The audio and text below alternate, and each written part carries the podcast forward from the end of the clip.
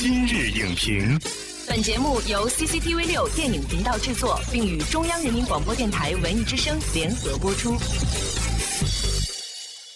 品头论足话电影，今日就评八分钟。大家好，欢迎收听文艺之声今日影评，我是主持人姚淼。第九十一届奥斯卡金像奖落下帷幕，即将在三月一日上映的《绿皮书》收获颇丰，将最佳影片、最佳男配角、最佳原创剧本收入了囊中。可以说呢，无论是剧作还是表演，《绿皮书》都出色完成了两位反差强烈、人物鲜明的男性角色塑造。那么，《绿皮书》缘何打败罗马，成为最后赢家？除了肤色、阶级、演技之外，我们翻开这本书的时候，还能看到什么呢？本期今日影评特邀看电影杂志主编黄海坤来独家解读。黄老师，欢迎您来今日影评做客。主持人好，观众朋友大家好。关于《绿皮书》这部电影，美国当地时间的昨天晚上呢，是奥斯卡所有的奖项都揭晓了。那么这部电影呢，也是载誉而归。不过我发现哈，尽管奥斯卡也承认这部电影，但是还有很多影迷和观众对于影片是存在着质疑的。我们知道，对于这部电影就有您自己的看法。我们来看一下黄老师的观点。这是您写的这篇文章，我们截取其中的两句吧。影片严丝合缝的规整，其实是亦步亦趋的机械；看似没有一丝毛病的光滑，其实是丧失了活力的粗糙；看似娓娓道来，其实举重若重。您这个评价的依据是什么呢？在这部电影里边，它充满了一种同机性，是一个虚头巴脑的电影，它只有观众没有自我，因为他知道能够引起。挑逗大家的哪一根神经？嗯，比如说肤色问题。之前其实看到过类似的影片，比如说给黛西小姐开车呀，呃，或者是触不可及。对，从我的角度来讲，观看这部电影的时候，你会发现所有的歧视。都好像是针对这个钢琴家本身，而不是他所代表的某一个群体，不是他所代表的肤色这么大的一个人群。我们经常说那个套路啊，有的时候用语言很难说得清楚，它是一种感觉性的东西。这种感觉来自于主创是否真诚，是否在很多看不见的地方下了个一些功夫。有的时候说煽情的地方，或者是一些幽默的地方，只是看到了一个表象，他只是做了一个结果，没有做原因。比如说影片最后结局的时候，变成了原来的雇主。开着车送司机回家，在这一段之后就特别特别的刻意。当这个回家变得是一个必须的行为的时候，之前应该有一系列的细节进行铺垫。嗯，但这里边他只有那一个妻子告诉了你要回家，他并没有说是中间某些细节在暗示他就应该去这样做。这个时候为什么出现他要回家了呢？是因为电影需要煽情了，需要改变他俩的关系，这个环节就被捡起来。您的意思是说他比较投机取巧？那这样一部影片啊，为什么能够击败罗马，摘得奥斯卡奖？罗马是这样。罗马是一个非常私人的角度，预示了它的接受度一定是面积比较小。你要知道，现在整个奥斯卡的评委已经由过去的三千人变成了七千人。嗯，当一对一个奖项用这么大基数人去评选的时候，那些比较私人的、比较先锋的，一定会排除大众的视野之外。而这个影片讲述的是一个独特的美国的历史，这种感情的认知度会帮助他加很多分，因为这是美国人为主体的。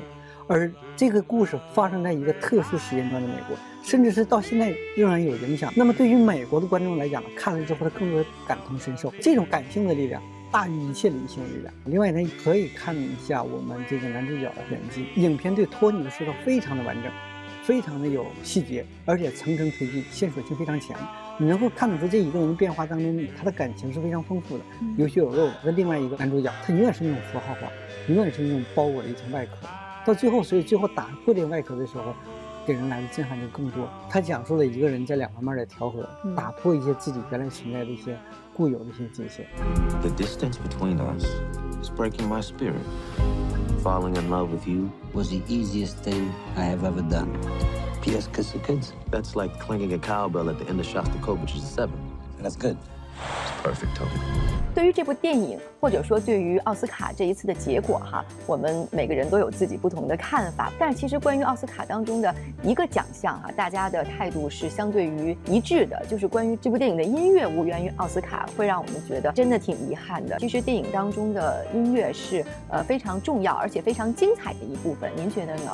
是我必须要说，这部电影我相对来讲是不是特别特别满意？但我起码在电影的音乐这方面做的非常非常好，因为它的音乐真正的参与了。叙事可能并不是很多人能够真正的了解音乐的一些具体的一些乐理知识，但是你知道有大的分类，比如说它有古典音乐，嗯，有摇滚音乐，也有流行音乐。那么在不同的时间进入不同的音乐，暗示了两个人关系的一些变化，一些情感的一些变化，这一点是要值得肯定。对，就是音乐在其中不单是起到了一个渲染情绪啊，或者说是抒情的作用，其实它是呃对于角色的内心的发展，还有整个剧情的推进都是至关重要的。影片刚开始的时候是古典音乐进场，钢琴家在殿堂里边演奏一些非常古典的高雅的音乐，然后呢，他的司机。这个托尼先生在外边和其他的司机赌钱，这种反差的塑造，其实告诉大家，古典音乐它其实一个距距离感，两个人关系完全是格格不入的一个状态。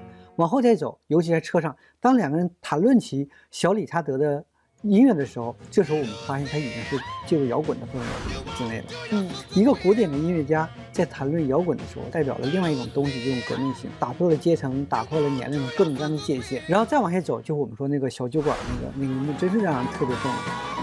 这时候你会发现，钢琴家谢律先生，他从内心在享受这个音乐，这是一种转变，一种对生活一个更大的理解，对音乐更大一个理解。所以说，这部电影的音乐做运用的非常巧妙。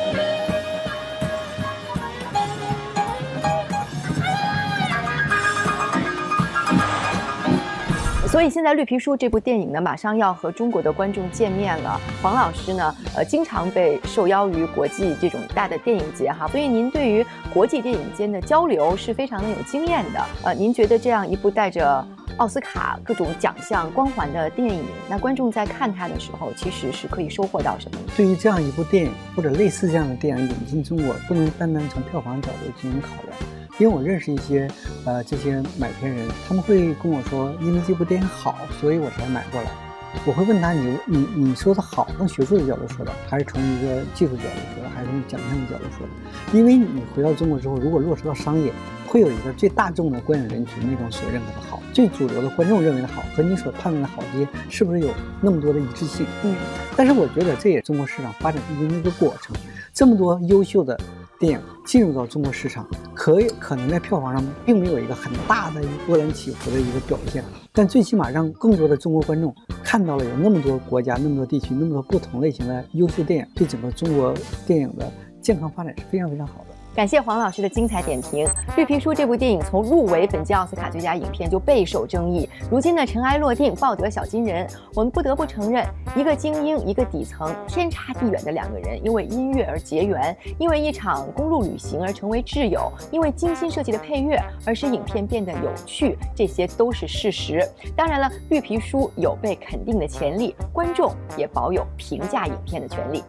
本栏目视频内容，请关注 CCTV 六电影频道，周一到周五每晚十点档《今日影评》。